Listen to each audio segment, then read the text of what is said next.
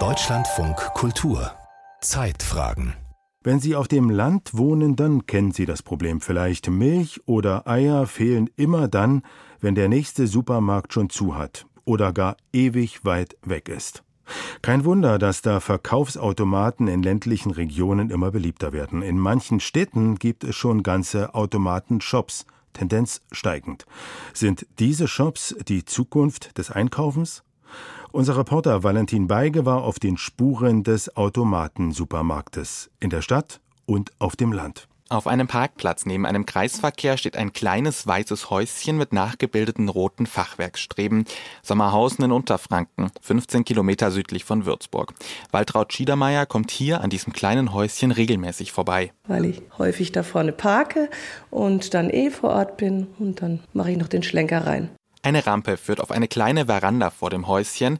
Rechts herum geht es in das Zollhäusle, so heißt dieser kleine Automatenshop hier. Innen sieht es, auf den ersten Blick, aus wie ein großes Regal mit Türen vor den Einschüben. Dahinter stehen die Waren. Ich schaue mir die ganzen Regale an und gucke, was mich anlacht.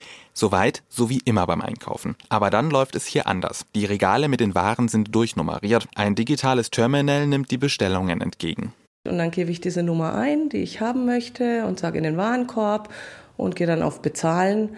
Und dann zahle ich erst, entweder mit EC-Karte oder Bar. Und dann öffnet sich das entsprechende Fach und ich kann ähm, das Produkt rausholen und dann danach erst kriege ich meine EC-Karte zurück.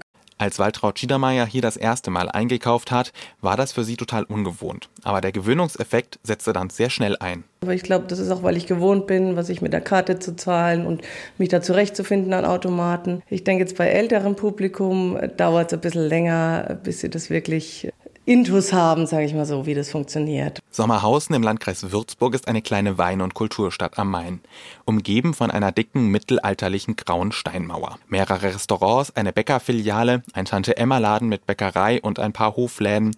Das war es mit der Nahversorgung in Sommerhausen. Und das konnte nicht alles sein.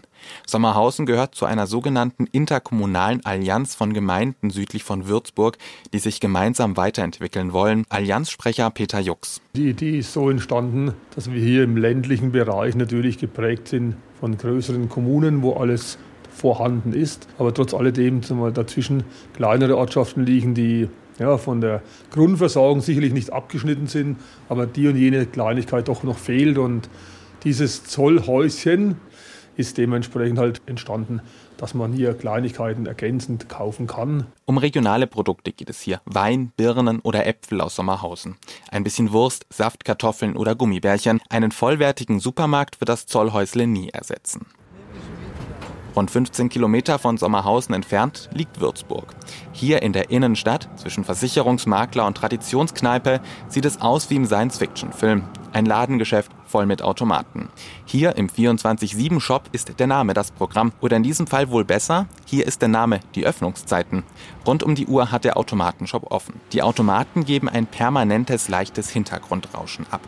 Die Idee zu dem Automatensupermarkt hatte Timo Hardörfer. Ich arbeite seit fünf Jahren bei meinem Vater im Familienunternehmen. Wir verkaufen Süßwaren und Getränke im Großhandel.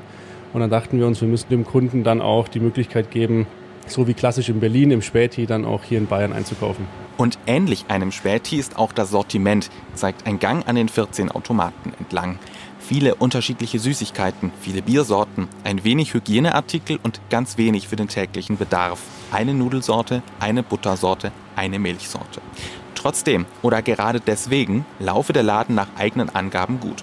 Ähnlich wie beim Zollhäusle muss der Kunde erst an einem Terminal auswählen, welche Produkte er haben möchte.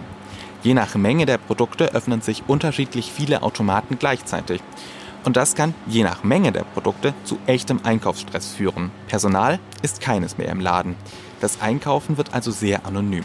Die vorwiegend junge Kundschaft würde genau das aber suchen, sagt Betreiber Nico Gankarts. Auch viele, wenn jetzt zum Beispiel meine, meine Mitarbeiter da sind zum Auffüllen oder ich am Anfang selbst da war zum Auffüllen, man sagt Hallo sie gehen einfach an einem vorbei, an den Automaten, tippen und gehen wieder weg, ohne was zu sagen. Ich glaube, so generell diese Generation wird ein bisschen unpersönlich im Moment. Fünf solcher 24-7-Shops gibt es inzwischen in Franken.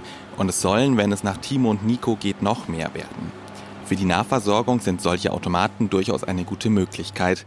Das sieht auch das Bundesministerium für Landwirtschaft und Ernährung so. In einer Studie aus dem Jahr 2020 wurden Vermarktungsmöglichkeiten für landwirtschaftliche Produkte erforscht und die Verkaufsautomaten dabei als aktueller Trend vermerkt.